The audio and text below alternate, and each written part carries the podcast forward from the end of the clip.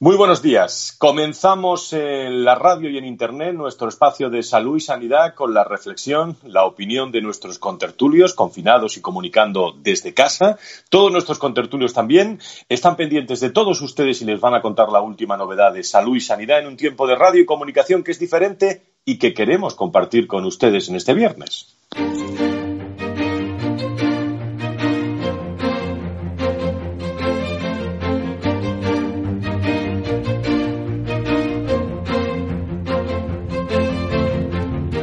Valor Salud es un espacio de actualidad de la salud con todos sus protagonistas, personas y empresas. Con Francisco García Cabello. Muy buenos días, ¿cómo están? Sean bienvenidos a este espacio de los viernes que desde hace ya cinco, cinco años eh, le venimos eh, contando aquí en Capital eh, Radio.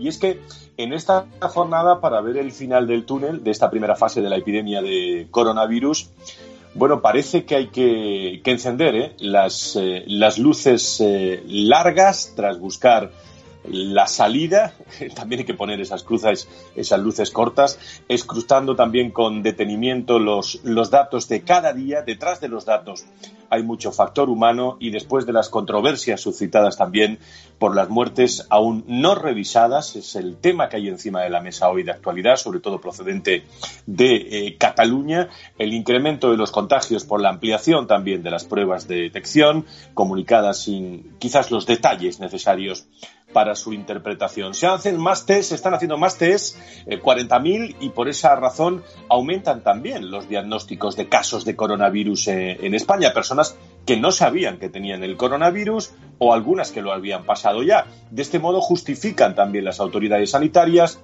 el incremento de nuevos positivos. Eh, ayer fueron 5.183, nada más y nada menos, con los que hasta ahora se ha medido la evolución de la, de la epidemia, ya que es las muertes, más de 19.000 que hoy vamos a sobrepasar seguramente a falta de las pertinentes cuantificaciones, ¿no?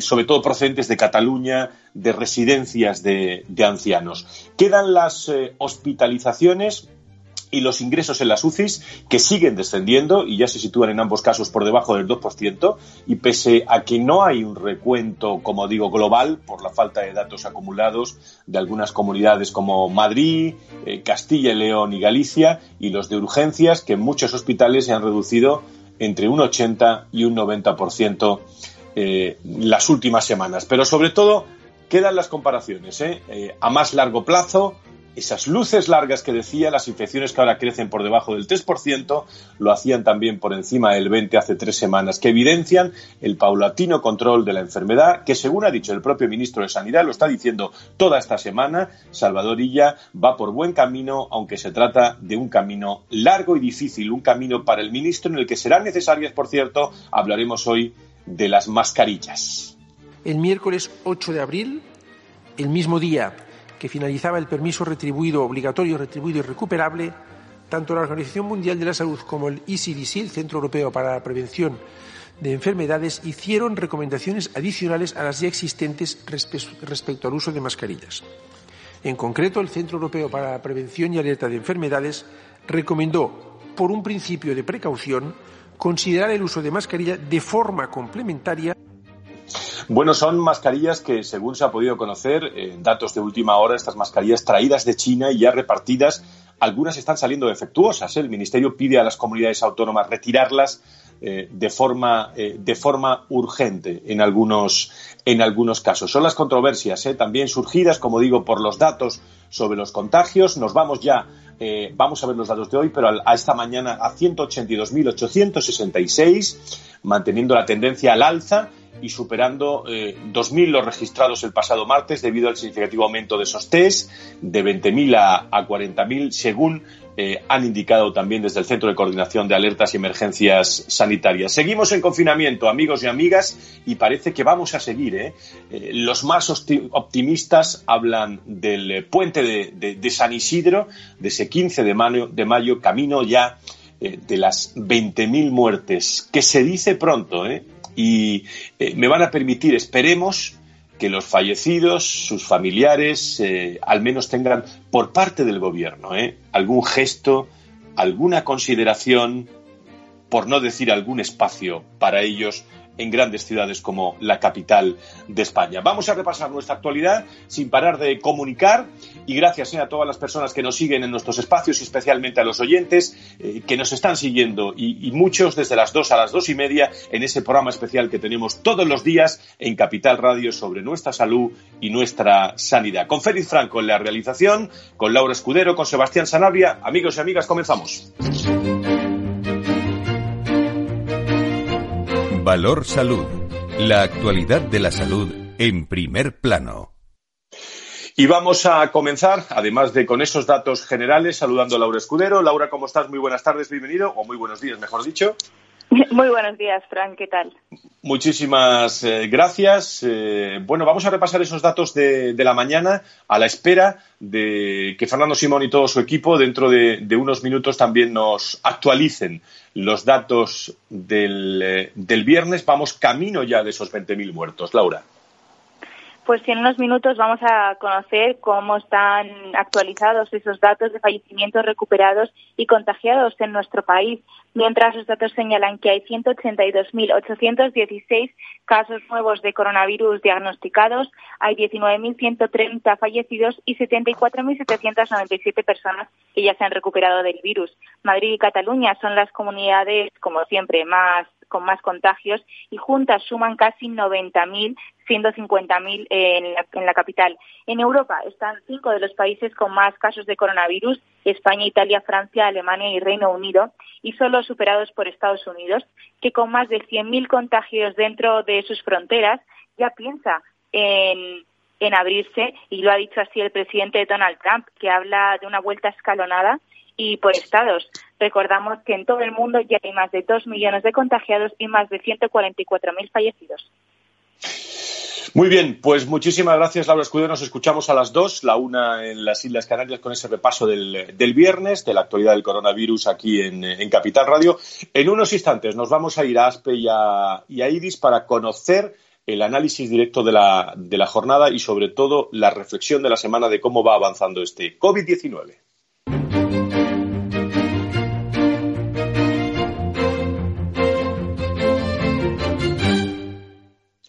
Carlos Rus es el presidente de la patronal de la sanidad privada en España. Don Carlos, muy buenos días, bienvenido. Hola, ¿qué tal? Buenos días, Frank. Muchísimas gracias por estar eh, con nosotros. Bueno, eh, de primera mano, cuéntale a los oyentes, eh, tú que trabajas desde primera hora de la mañana, la situación en estos momentos. vamos acercándonos a esos 20.000 eh, fallecidos que se dice, se dice pronto, Carlos. Eh, ¿Cuál es tu análisis eh, en este minuto de la mañana que, bueno, que echa a andar y que seguro vamos a conocer datos interesantes? Bueno, yo, yo creo que el mismo gobierno reconocía que, va a ser muy difícil saber el número real por, la imposibilidad en muchos casos de realizar pruebas en todas las situaciones. Por otro lado, nosotros lo que sí vemos es que la presión asistencial, pues el estrés no es el mismo. Eh, seguimos teniendo en las zonas principales de contagio una ocupación de UCI muy importante, pero sí es cierto que se nota una menor incidencia y que, bueno, hemos pasado de una situación, como te digo, que ha sido tremendamente estresante a una en la que, primero, un poco a poco nos vamos habituando a situaciones tan complejas como esta y, por otra, pues el que, el que no vayan aumentando los casos en la misma medida que, estaba pasando en semanas anteriores, pues es muy positivo, ¿no? Eh, también, hombre, el tiempo de estancia media de la UCI de los pacientes, que están en el entorno de los 20, 25 días, pues hace pues que necesitemos este tiempo todavía y que vayamos a seguir teniendo una alta ocupación, ¿no? Hemos escuchado al ministro elogiar la labor de la sanidad privada en, eh, en, las últimas en las últimas horas. ¿Cómo están los centros privados en esta colaboración, en este mando único que tiene el Ministerio de Sanidad en esta crisis? ¿Se está dando todo? Eh, la pregunta es, ¿se dará todo después, Carlos? Eh, bueno, nosotros, en las conversaciones con el ministro, desde un primer momento, desde el momento en el que se decreta el estado de alarma, el ministro nos hace consciente y nos dice, oye, eh, no hemos hecho esto porque fuera necesario, ya vuestra colaboración era total. Esto ha sido formalizarlo por la situación que tenemos, pero eh, estaba muy satisfecho del papel que estaba teniendo la privada y la puesta a disposición de recursos y nos lo ha vuelto a repetir en múltiples conversaciones y, también en la última me hizo consciente, me dijo Carlos, yo ya en cada una de las intervenciones que hago hablo de la sanidad pública y hablo de la sanidad privada y resalto su papel. ¿no? En cuanto, en cuanto al confinamiento, eh, ¿cuál es vuestra, vuestra opinión que estáis viviendo directamente el problema. Y cuál sería eh, esa, hoja, esa hoja de ruta para, para el futuro? Se está hablando de que va a haber una nueva ampliación del estado de alerta, complicaciones también a precipitarnos, eh, y somos españoles y nos conocemos muy bien, cuando hay sol, eh, cuando hay una eh, posibilidades de, compartir y tenemos muchas ganas de salir a la calle. llega, estamos en primavera, llega el verano. ¿Cuál es esa hoja de ruta que, podría hacer esta mañana? Yo, yo tengo exactamente la misma preocupación. el levantamiento de este lunes nos preocupaba, ¿no? Nos preocupaba porque todavía eh, pues veíamos que, la curva seguía ascendiendo, aunque fuera más, más lenta, pero seguía en, un ritmo ascendente y nos parecía que a lo mejor era un poco pronto. Es cierto que también se ha limitado a ciertos sectores industriales, pero pensamos que hay que ser todavía muy cautos, hay que ser precavido, que más vale estar ahora dos meses y medio que tener que volver a un confinamiento en un, en un corto plazo. Eso por un lado. Y después, Está claro que en el desescalamiento pues lo normal es que no vuelva las aulas a un ritmo normal ni se permitan grandes concentraciones, que aún así se mantenga a lo mejor un confinamiento a sectores de la población que son más eh, proclives a, sufrir esta enfermedad de una forma más agresiva, como son personas mayores de 65, 70 años y aquellas personas que les acompañan. Y yo creo que eh, tiene que ser un, escalado que tiene que ser pues muy muy muy prudente, muy prudente y aún así cuando volvamos a esa relativa normalidad, pues tiene que ser un planteamiento todavía manteniendo distanciamiento social, evitando concentraciones eh, de más, a lo mejor de cuatro personas en un principio y posteriormente ampliarlo con más tiempo hasta, hasta 50 y manteniendo, por supuesto, las medidas de seguridad. Por cierto, eh, una última cuestión. Eh, teniendo a España como ejemplo, y usted conoce los datos del, día, del día a día, en conversaciones también con distintos colectivos, instituciones, a nivel internacional, donde ASPE también juega un papel interesante, eh, ¿qué le parecen los, los últimos movimientos, por ejemplo, de, lugares de España, del mundo como es Estados Unidos? Donde está atacando realmente este coronavirus, las últimas declaraciones de Trump respecto a la Organización Mundial de, la Salud. Eh, ¿Cuál es su visión internacional de lo que está ocurriendo en, el, en, esta crisis del COVID-19? Con respecto a, Trump y a, la OMS, yo creo que la OMS es un organismo válido y necesario. Si se ha hecho una gestión que ha sido sorpresiva para todos, que sorprenda a la, a la OMS, que es quien tiene que vigilar, pues por supuesto eh, eh, entiendo que pueda haber cierto enfado o recelo con su actuación, pero creo que no es el momento de darle la espalda a la institución. Eh, si, hay, que hacer cambios en la institución, pues en su momento que se hagan, que se considere oportuno. A nivel internacional, por ejemplo, aquí en Europa, nosotros mantenemos reunión cada, cada 15 días con, con el resto de países a través de la Unión Europea de Hospitales y vemos las circunstancias que se están viviendo en Grecia, en Polonia, en Alemania, Francia eh, vemos distintos modelos de, funcionamiento. Todos estamos pasando por las mismas circunstancias, todos dentro del ámbito sanitario privado hemos tenido pues una caída de ingresos muy importante. Mantenemos la actividad, pero aún así tenemos una circunstancia especial. Alemania ha puesto un modelo de, respuesta eh, que ha sido muy muy atractivo, que es un modelo que nos gustaría extrapolar a, España, en el que se establece también pues unas condiciones por la puesta a disposición de, recursos. O sea, al final eh, estamos pidiendo nosotros a los centros que se focalicen a la atención a los pacientes, que eso es lo importante, pero nosotros como patronal pues también estamos solicitando al Gobierno un plan económico específico para el sector que lo dote de liquidez y que permita que sigamos pagando las nóminas y que sigamos en la atención a pacientes. Don Carlos, adelánteme. La semana que, viene, eh, ¿en qué va a estar trabajando eh, la sanidad privada en España, la patronal ASPE? ¿Cuáles van a ser sus objetivos? Bueno, ahora mismo estamos manteniendo eh, reuniones con los portavoces de, los principales partidos políticos.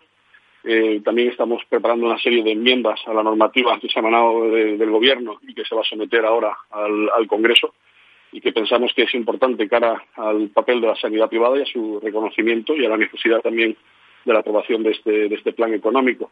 Seguimos igualmente avanzando eh, en las líneas con las compañías aseguradoras, pidiendo que suman en cierta medida la corresponsabilidad de la situación, la caída de la siniestralidad para ellas ha sido muy importante. Quiere decir que yo creo que va a ser una semana donde los centros tienen que seguir atendiendo a pacientes, donde la escasez de recursos, de medidas de protección y demás va disminuyendo, donde el test cada vez va a coger un papel más principal. Hoy se daban unas cifras cercanas al, millón por parte del Gobierno de test realizado. Veremos cómo la próxima semana superarán ampliamente esa cantidad. Yo creo que llegaremos a millón doscientos, millón y medio fácilmente la, próxima semana. Eh, yo creo que, por un lado, el tema test, relación con el Gobierno, relación con el resto de los partidos. Necesitamos que se conozca la situación que estamos viviendo y que se nos apoye. Y, por otro lado, con las compañías aseguradoras. ¿no? Muy bien, pues eh, le dejamos. ¿Le espera alguna televisión ahora? Porque le estamos viendo en muchos medios de comunicación. Pues ahora yo creo que estamos en unos días en los que queremos un poquito de, tranquilidad en ese ámbito, porque muchas veces el atender a los medios, que sabes que nos encanta, eh, que es muy necesario, ¿eh? eh también nos quita nos quita mucho tiempo y necesitamos también trabajar mucho ¿no? en otros campos. Muy bien. Don Carlos Ruz, presidente de, ASPE, de la Patronal de la Sanidad Privada. Muchas gracias y, que tenga buen fin de semana y buena semana. Gracias, buenos días. Igualmente, Fran, un fuerte abrazo. Fuerte abrazo. Marta Villanueva es directora general del, eh, del IDIS, del Instituto para el Desarrollo e Integración de la Sanidad, y me alegra mucho saludarla. Doña Marta, encantada de saludarte. Muy buenos días. Muy buenos días, Fran, encantada. Bueno, estoy deseando que me cuentes eh, ese portal eh, de permanente actualización que recoge iniciativas de organizaciones asistenciales que habéis puesto en marcha en, IRIS a través de YouTube, ¿no, Marta? Bueno, sí, eh, la Fundación IRIS ha creado una plataforma que lo que hace es sistematizar y dar visibilidad a todas las acciones e iniciativas sanitarias que, han pues, que ha puesto el sector, el sector sanitario privado y los miembros de IDIS. Eh, coronavirus.fundacioniris.com. Lo que hacemos es realmente aglutinar y recopilar todas las actividades que tienen un vital e importante valor social y apoyo a la actividad asistencial. ¿no? Entonces, como realmente en IRIS tenemos eh, aglutinados a los grupos hospitalarios, a la actividad del sector asegurador, tanto como la industria farmacéutica y tecnológica, hay muchísimos datos eh, en las redes, hay muchísima comunicación y yo creo que esto es una labor, una plataforma de, servicio, de servicio a la sociedad civil, de servicio a los comunicadores, a los periodistas, a gentes que como vosotros lo que necesitan es tener un mapa de conocimiento de qué es lo que está haciendo el eh, sector sanitario privado en pro de la investigación, de la actividad asistencial, de los nuevos fármacos, de la nueva tecnología. Y bueno, pues te permite visualizarlo de manera compacta y muy actualizada. Además, Fran, te digo que el portal recoge una información actualizada y permanente de fuentes oficiales en torno a la enfermedad y recomendaciones de las administraciones públicas, tanto en el ámbito nacional como autonómico. Pues una fuente muy fiable, digo, dado los, eh, la información de, ayer lo analizamos también de, bulos que se están dando en torno también al COVID, eh, al COVID-19 y qué pistas también, eh, Marta, nos está dando este COVID-19 también en el sector de la salud, de la sanidad, para cuando esto acabe, que yo digo siempre que acabará, eh, nos está dando unos puntos de referencia y este portal con los testimonios nos está dando otro punto de referencia de cómo está cambiando la sociedad, cómo está cambiando la comunicación, cómo está cambiando también la colaboración público-privada, ¿no? Cómo está cambiando todo. Nuestra realidad, desde luego, no va a ser la que fue y, y va a ser otra que tenemos que construir. Y de esta guerra que estamos sufriendo, lo que tenemos es que aprovechar al máximo toda la potencialidad que nos está dando. Por supuesto que está cambiando el panorama de la colaboración privada-pública. Por supuesto que el Gobierno central ya tiene muy claro que salir de esta pandemia ha sido vital esta colaboración y no necesitamos una pandemia para que esta colaboración continúe. Yo creo que ahora lo básico y fundamental es tener datos fiables, compactos, centralizados y que permitan una comparabilidad que le permita al gobierno de este país tomar las decisiones más oportunas de cara a la flexibilización del confinamiento. Estoy de acuerdo con lo que ha dicho Carlos eh, Rus eh, y, tú mismo en tu presentación es preferible pues tener un, confinamiento más continuista e ir habilitando estas medidas de flexibilización, pero con datos fiables. Eh, no podemos arriesgarnos a otras oleadas y además eso machacaría emocionalmente a la sociedad civil. Yo creo que todos estamos muy concienciados, sabemos a qué enemigo nos enfrentamos y yo creo que aunque los pasos se van dando y se ve esa luz al final del túnel poniendo las luces largas, como decías tú antes, pues yo creo que, es preferible eh, bueno, pues, pues, tener los datos fiables, tener los datos centralizados y saber conocer, o sea, tener esa resonancia magnética de este, de este, de este virus, ¿no? Para pues, ponerle tratamiento y solución. Marta, dime eh, en estos próximos 40 segundos, dime eh, un deseo, un deseo, un breve deseo para la próxima semana. Tú que hablas con, vuestros socios del IDIS, los hospitales, médicos, un deseo en esta semana, paso a paso. Bueno, pues eh, el deseo es tener esa visión continuista de sanidad única y de reconocimiento a todos los sanitarios y profesionales y entidades que están trabajando en pro de la sanidad de todos, de la sanidad de España.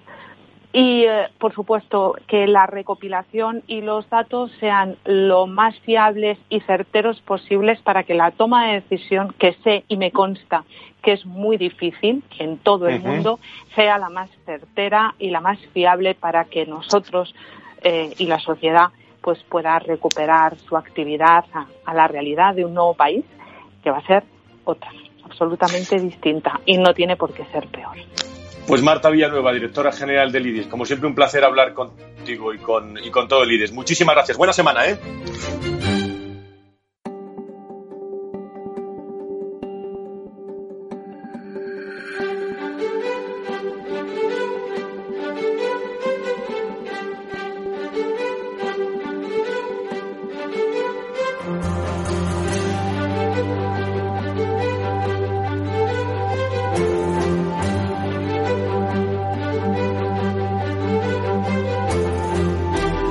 Valor Salud es un espacio de actualidad de la salud con todos sus protagonistas, personas y empresas. Con Francisco García Cabello. Seguimos confinados todos, ¿eh? pero seguimos comunicándoles eh, la actualidad de este coronavirus, eh, de este COVID-19, en el día a día, en este Valor Salud, todos los días en Capital Radio a partir de las 2. Son los protagonistas de la salud y la sanidad, aunque los verdaderos protagonistas son todas las personas eh, que están padeciendo también este coronavirus, que se están curando y los familiares también de todos los fallecidos a los que mandamos un abrazo muy fuerte en este viernes. Y los pacientes que siempre en este programa tienen un papel eh, muy, muy importante, todos los pacientes de coronavirus que están en estos momentos pues sufriendo en, en, muchos hospitales o incluso también en, en algunas, eh, en algunas casas. Tenemos con nosotros a José Luis Vaquero, eh, que es vicepresidente del Foro Español de Pacientes. Don José Luis, encantado de saludarte. Muy buenas tardes. Muy buenos días. ¿Qué tal, Fran? Muy buenos días. Permíteme que te corrija, soy el director, no vicepresidente. Director, perdóname. Perdóname. El, ¿Cómo estás, en primer lugar? ¿Cómo, ¿Cómo estáis desde el foro de pacientes? Bueno, pues em, a nivel mío personal y familiar, pues bien. Eh, estamos todos, evidentemente, guardando el confinamiento. Em, eh, en, e incluso en la junta directiva que, hay pacientes crónicos los ha habido eh, hospitalizados, pero afortunadamente todos han ido reponiendo. Lo que ocurre es que efectivamente todos sentimos en el corazón como cada una de las muertes que se han producido se nos está muriendo a todos, ¿no? Y, nos rompe y se lleva una parte de nuestro corazón. Eh, respecto a pacientes que, que están teniendo coronavirus, eh, ¿qué, información estáis teniendo del desarrollo del enfermo en el hospital, del tiempo de curación? bueno, habrá muchos casos, ¿no, José Luis? Pero ¿qué información puedes aportar a los oyentes? Sí, si me, si me permites, en primer lugar, y no quiero eh, dejar de mencionarlo porque de verdad que lo sentimos todos con el corazón, es el agradecimiento enorme hacia los sanitarios y no sanitarios todos los profesionales que trabajan en el ámbito de la sanidad, que están ayudándonos tan enormemente, y también incluso querría hacer un reconocimiento público hacia los demás proveedores de servicios fundamentales eh, que son los que nos están ayudando a mantener este confinamiento, porque podemos ir a hacer la compra, y esto es fundamental. Eh, volviendo volviendo a, tu pregunta y, retomándola, perdóname que haya hecho este paréntesis. Eh, Necesario además. sí, sí. Bueno, pues sí que me, gustaría hacer un llamamiento, y es que quizás estemos pecando de hospitalocentrismo a ver, explícame eso, José Luis. El nivel de satisfacción de los pacientes es enorme. La atención que estamos recibiendo por parte de todos los profesionales es exquisita. Lo que pasa es que entendemos que eh, se está agraviando a, la atención primaria, donde se está atendiendo a más de un millón de personas en sus domicilios que se encuentran mal, pero están confinados en sus domicilios, que ha sido la recomendación principal. Eh, gracias a que están confinados, no están extendiendo la, pandemia, eh, pero están siendo atendidos telemáticamente en la mayoría de los casos. Incluso diría yo que en la mayoría de los casos de una forma supuesta, porque no ha habido pruebas diagnósticas con ellos ni test. Pero sí que quiero resaltar también el papel que se está haciendo en la atención primaria, sin minusvalorar, por supuesto, la de los hospitales y concretamente las de las UCIs y las urgencias eh, que, tan exquisitamente están, trabajando. Pero sí quería hacer un llamamiento hacia el enorme trabajo que se está haciendo también en la atención primaria. Y cuando hablo de atención primaria, no nos olvidemos que me estoy refiriendo tanto a médicos como a los farmacéuticos, eh, quienes también están desarrollando un trabajo eh, incansable. Enseguida vamos a estar con los farmacéuticos. Por cierto, José Luis, mañana, si no me equivoco, 18 de abril, Día Europeo de los Derechos de los eh, pacientes, y tenéis muchas cosas pensadas y sobre todo la voz de los pacientes en primer plano mañana, ¿no? Sí, a mí me gustaría hacer una reflexión eh, sobre eh, lo que ya venimos hablando y es eh, el, próximo desconfinamiento que, vaya a poderse producir, ¿no? Vamos a, tenemos que darnos cuenta de que el paciente crónico es un paciente que ha tenido que abandonar, en muchos casos, en este periodo, su fisioterapia, y hay muchas patologías que la requieren, y otros han tenido que, interrumpir sus terapias ocupacionales. Imagínese el paciente con, eh, em, de salud mental eh, y lo fundamental que, es para ellos. Entonces, lo que nos puede ocurrir es que haya un empeoramiento de la salud, de la enfermedad de base de ese paciente crónico sujeto a este confinamiento. Y esto unido a que cuando eh, se abran las puertas y se recuperen toda la actividad programada de consultas, pues nos podemos imaginar la saturación que va a haber. Se tendrá que hacer turnos, se tendrá que eh, poner recursos, y cuando me refiero a recursos es profesionales y económicos también, ¿no? Porque el paciente crónico va a estar peor y eh, la demanda va a ser mayor, la de consultas. Entonces, esto unido a, como comentabas, el, Día de los Derechos de los Pacientes, nos parece que es el momento más adecuado para insistir en el asociacionismo de pacientes. Es juntos cómo vamos a poder hacer valer nuestros derechos para justificar y, mantener la calidad asistencial. Y este llamamiento hay que hacerlo tanto a pacientes, ciudadanos, profesionales, tiene que ver en las asociaciones un complemento a su labor y a las administraciones. Hemos eh, se ha tenido muy poco en cuenta al paciente en todas estas medidas que se han ido tomando y aunque los comités han sido muy multidisciplinarios, el que no estaba allí era el representante de pacientes. Y esto es algo que eh, evidentemente nos duele. Nos duele porque la visión del paciente se tendría que tomar también a la hora de elaborar estrategias. Cuando hablamos del paciente ya no hablamos de, un paciente que no entienda, es que el paciente lo, puede ser cualquiera y ya hay pacientes que son médicos, que son doctores, que son cum laude. Entonces, tenemos interlocutores válidos para representar a los pacientes en esos foros multidisciplinares y eso es lo que queremos, ganar peso en el asociacionismo de pacientes, animar tanto a pacientes ciudadanos, a profesionales a recurrir a nosotros porque complementamos su labor, respetando muchísimo su liderazgo, y a las administraciones, porque así los acuerdos son más ricos y además los acuerdos son mucho más duraderos y estables. José Luis Vaquero, el director del Foro Español del Paciente. Eh, no te vayas, José Luis, un segundito, eh, que, te voy a hacer que saludes también, voy a hacer que saludes también a Luis de Palacio, el presidente de FEFE, de la patronal de la farmacia. Don Luis, muy buenos días, bienvenido. Buenos días, Fran, buenos días, José Luis. Muchísimas gracias. Bueno, José Luis, hablabas de, los farmacéuticos. Pues ahí tienes a, Luis también para, hacer testimonio de esas palabras eh, directas que tú decías hace unos segundos. Nada, sí, aquí estamos, José Luis, tratando conjuntamente y, sobreviviendo juntos, ¿no? Eh, en los barrios, en las farmacias. O sea que... Claro, efectivamente, cuando hablamos de atención primaria, no hay que hacer distinciones entre el sector público y privado, porque esto no lo entendemos los pacientes. ¿eh? Lo que entendemos los pacientes es la atención sanitaria. Y la atención sanitaria en España es mixta y está siendo, ha sido hasta ahora un éxito. Entonces, quienes intentan hacer esas distinciones son quienes pueden poner en riesgo la, la eficiencia de nuestro sistema que insisto es mixto. y el ejemplo está en la atención primaria. En la atención primaria hay médicos de atención primaria y hay farmacéuticos de atención primaria, atención farmacéutica, eh, que, unos sin otros no, no podrían dar el magnífico servicio que están dando. Muy bien, José Luis Vaquero, eh, nos quedamos con, los farmacéuticos. Muchísimas gracias por estar con nosotros. Un abrazo y luego, luego a las dos celebramos también en nuestro informativo ese eh, especial Día Europeo de los Derechos de los Pacientes. Te llamarán luego. Un abrazo.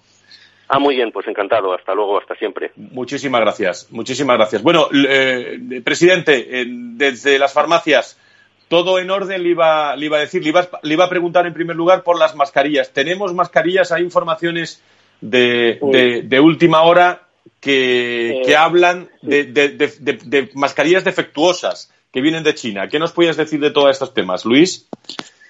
A ver, eh, pues hay un barullo de comunicación y conviene poner un poquito todo en entredicho. Yo pues vamos, eh, vamos a, ello. Voy a, voy, a, voy a, hacer una síntesis general, muy general, muy general, para que bueno, para que nos quedemos con un poco la idea de lo que pensamos que va a ocurrir con, con ciertas garantías. Pensamos que vamos a tener mejor suministro de mascarillas en breve. En las próximas semanas las farmacias deberían de empezar a tener un cierto suministro regular de mascarillas porque todos los indicadores apuntan a, que, vamos a tener mayor producción interna de mascarillas, digo nacional, eh, y también eh, mayores vías de entrada de mascarillas, tanto de exportaciones fuera de Europa como hasta de la propia Europa. ¿no? Entonces, eso son buenas noticias para los próximos días eh, que hay que tomárselas con, con cautela. Sobre el tema de defectuosas o no, eh, claro, depende de los canales por los que te vayas aprovisionando y las garantías y la confianza que los que generen. Cuando son canales muy conocidos, normalmente eh, suelen garantizar muy bien y suelen acompañar con certificados de calidad eh, los pedidos que nosotros vamos recibiendo. Cuando de repente se improvisa todo un poco y tal, pues no te, puede ocurrir, te puede ocurrir. Pero bueno, en cualquier caso, la otra reflexión es sabemos, sabemos a ciencia cierta que las mascarillas por mucho que nos hayan dicho que expertos que al principio no eran tan necesarias, eh, eh, es de sentido común y de cajón que sí lo van a ser, que lo son, que iremos en metro en mascarilla y que por lo tanto podemos empezar a echar números, Fran.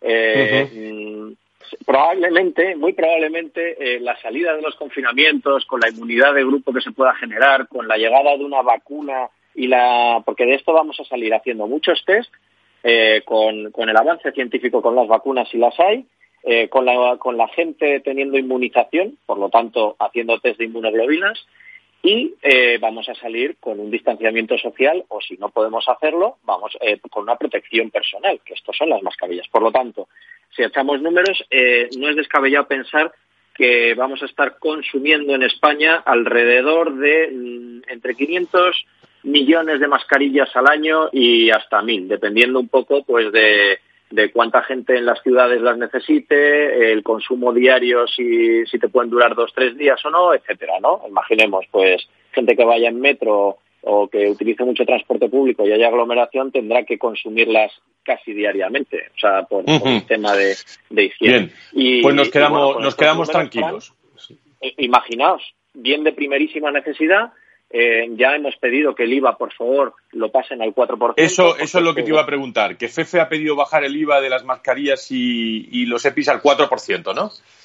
Claro, claro, porque eh, porque es que tiene todo el sentido del mundo por por por esta por estas consideraciones. los geles de manos y todo lo que sea desinfección de manos, pues eh, tiene que ser una nueva cultura.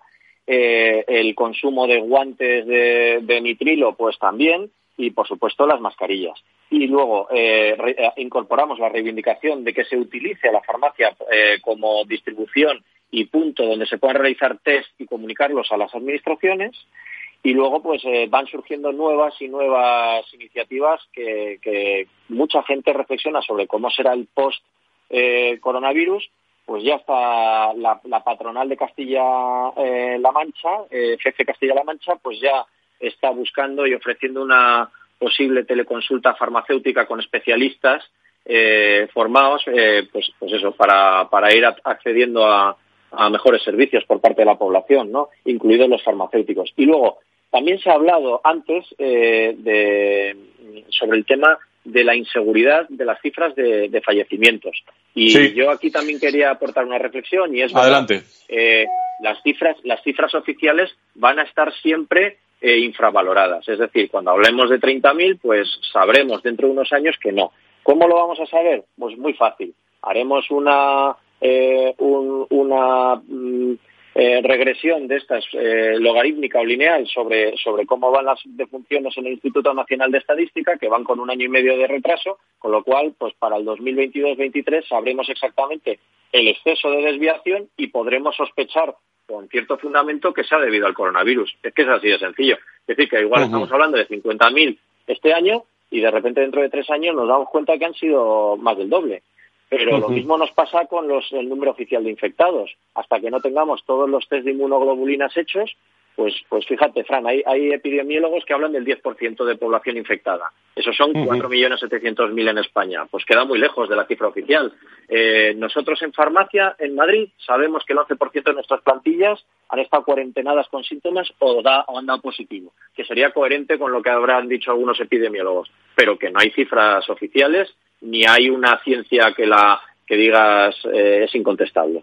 Así está. Vale, eh, en, en, 30 segundos, una mención que no quiero pasar por, por, por encima es que ya son 11 eh, los farmacéuticos fallecidos, ¿no? Y 493 ingresados o en, en cuarentena, más o menos, presidente. Pues eso, sobre los fallecidos vamos sabiendo porque hay mucha consternación y entonces entre nuestros grupos de redes se va, lo, los vamos conociendo y, luego entre los cuarentenados hay muchos más, Fran, porque mm, las farmacias estamos haciendo, por lo menos en Madrid, está siendo habitual eh, hacer cortafuegos con los turnos. Eh, hay, partes de los equipos de las farmacias que no se llegan a, no, contactan. ¿Por qué? Pues porque si uno cae y hay que cuarentenar al resto del turno, pues por lo menos el, de la tarde puede repartir el resto de, y, claro, a estos no, no todos están haciendo los test. Ahora empezaremos a saber más cosas. Vamos, que las informaciones van a mejorar muchísimo en los próximos, el próximo mes. O sea, no, no, ni color. Porque claro, nos pilló desprevenidos y ahora ya, ya la reacción está llegando, claro. Pues lo deseamos. Luis de Palacio, presidente de FF, seguimos en contacto. Un abrazo a todas las farmacias y a todos los farmacéuticos de España. Gracias. Muchísimas gracias por dejarnos participar. Un abrazo. Eh, Antonio Burgueño, director del proyecto Impulso y, el hombre más positivo que yo conozco del mundo entero. Don Antonio, muy buenos días, bienvenido. buenos días, Fer. A veces cuesta, pero, pero no digo mal, ¿eh? No digo mal, este siempre positivo. Y a mí ¿eh? es transmitir algo de positivismo, aunque a veces, a veces bueno, ¿qué, ¿qué datos positivos nos dices para hacer balance de la, de la semana? Bueno, nos quedamos con positivos que nos habla también el presidente de, FEFE de que vamos a conocer datos mejores, pero yo estoy deseando, porque no sé si hemos pasado esa curva ya, estamos en la cima, estamos bajando, porque todavía hay muchos fallecimientos, querido Antonio. No, no, lo sé, yo soy positivo, pero además tengo un defecto, que soy economista. Ya sabes que los economistas, por uno decimos que, pero por el otro lado la otra cosa, ¿no? Entonces, eh, bueno, hará un dato muy interesante eh, en, nuestro amigo Luis de Palacio, con el número de las mascarillas, impresionante, entre 500 millones y 1.000 millones. Ahora empezamos a explicarnos muchas cosas. A 4 euros por cada una, 3, 4 euros de media, aquí hay un gran negocio. Entonces ahora empiezo a entender yo muchas cosas. Así que esto no sé si es positivo, pero es un dato. O sea, bueno, lo que es es un negocio, efectivamente. Es un magnífico negocio que se, que se cifra en miles de millones. O sea, eh, ya empiezo a entender muchas veces. Claro, que a tres euros un nuevo, no, nuevo un negocio, pero cuando junta cantidad dice, ostras, esto, esto va en serio. Así que nada. Lo que sí parece, Antonio, que hay muchísimos, eh, cada vez los datos, vamos a ver los que nos dan hoy desde el centro de, emergencias, pero hay muchísimos curados, cada vez más. ¿eh? Mira, Frank, eh, los curados suben y además yo, yo quiero también ser realista, no positivo, pero realista. España, que, que, que está en, entre los primeros eh, por, por, número de, de, casos, que eso es muy relativo, como estamos diciendo, todo depende del número de test que hagas. Además, si se hacen más test, los políticos tienen miedo de dar más cifras. No pasa nada. Si aquí lo importante es saber si, si, si son muchos, pues ya está. Pero lo importante es saber cuántos son graves, cuántos necesitan asistencia sanitaria y lo peor, cuántos se mueren, que es el gran, el gran debate. Pero si hay muchos leves en su casa, pues mejor, porque cuando abramos la puerta tendremos más barrera de resistencia a aquellos que lo han pasado levemente o no se han enterado. Con lo cual, tengo mis dudas de que sea un dato negativo los que son leves y están en su casa. ¿eh? El resto ya sí que es negativo. Y sobre todo los fallecimientos. Pero España ahora mismo, Italia, a, pesar de que lleva antes que nosotros, tiene, mantiene casos, activos más que España. Está en 106.000. Francia tiene 96.000 casos activos. Inglaterra está a la par con nosotros en 90.000 casos enfermos actuales. Eso significa que estamos curando, y estamos curando mucho, a pesar de que no se ha controlado ya la enfermedad, etcétera, etcétera, ¿no? Y luego, el dato del crecimiento que se está produciendo estos días, pues con los datos que nos dan, porque aquí lo de las UCIs, unos están acumulados, hablamos de los muertos, pero cuando uno estudia la presión asistencial, que es muy importante, porque abrir la puerta de casa o no eh, va a depender mucho de si la, si la sanidad está preparada para afrontar nuevos casos, porque si está saturada, ¿Cómo enfrentamos a que pueda haber unos pocos casos más, no? Bueno, pues es que ese caso es, es, casi es casi imposible. Pero lo que en Madrid, que sí que está dando el dato de cuál es la situación real, no acumulado, pues podemos decir que, por ejemplo, que aunque han aumentado el número de casos, tienen que ser leves por necesidad porque sigue disminuyendo el número de hospitalizados y sigue disminuyendo el número de casos en UCI. Estamos en uh en datos de ayer que corresponden antes de ayer cuando hemos llegado a tener 1.550 enfermos en, en, en camas UCI y estamos en 1.200.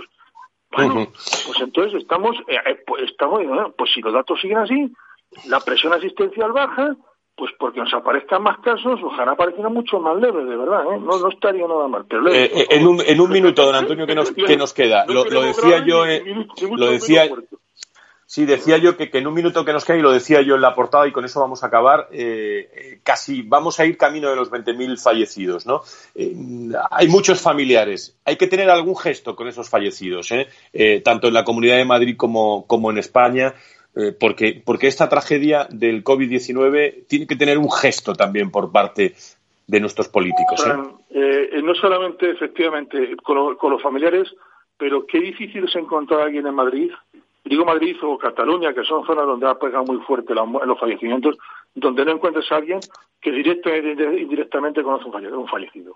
Un amigo, el, hermano, el padre de un amigo, eh, un familiar. Es muy difícil que alguien no te diga a alguien que le llega porque de alguna forma tiene alguna relación. Entonces es un gesto para toda la sociedad, efectivamente. Muy bien, don Antonio Burgueño, como siempre, un placer eh, tenerle con nosotros. Usted está bien, ¿no? Cuídese, ¿eh? Estamos bien, nos estamos cuidando, Fran. Igualmente, Muy bien, pues... igualmente le digo y a, todo el equipo. Muy bien, pues muchísimas gracias. Estamos al pie del cañón, ¿eh? por lo menos llevamos 30 días al pie del cañón, no parando de comunicar sobre aspectos del coronavirus y, como usted sabe, también de gestión de personas. muchísimas gracias. Ya, ¿eh? ya, le veo que ya le veo a usted que no para, que no para ningún día. con ganas de, con ganas de verle, con ganas de verle, don Antonio. Muchas gracias. Y un abrazo. Pues un abrazo. Un abrazo virtual. Adiós, adiós. Adiós, hasta luego, adiós. Y a todos eh, ustedes, queridos amigos, el viernes mucho más. Por cierto, la contaminación atmosférica en alguna de las grandes ciudades europeas ha caído, ¿eh? entre un 45 y hasta un más del 50% en el último mes, coincidiendo con, con las medidas de confinamiento. Seguimos en casa, seguimos comunicando, seguimos en Capital Radio. Buenos días, adiós. Valor Salud. La actualidad de la salud en primer plano todas las semanas con sus personas y empresas. En Capital Radio, con Francisco García Cabello.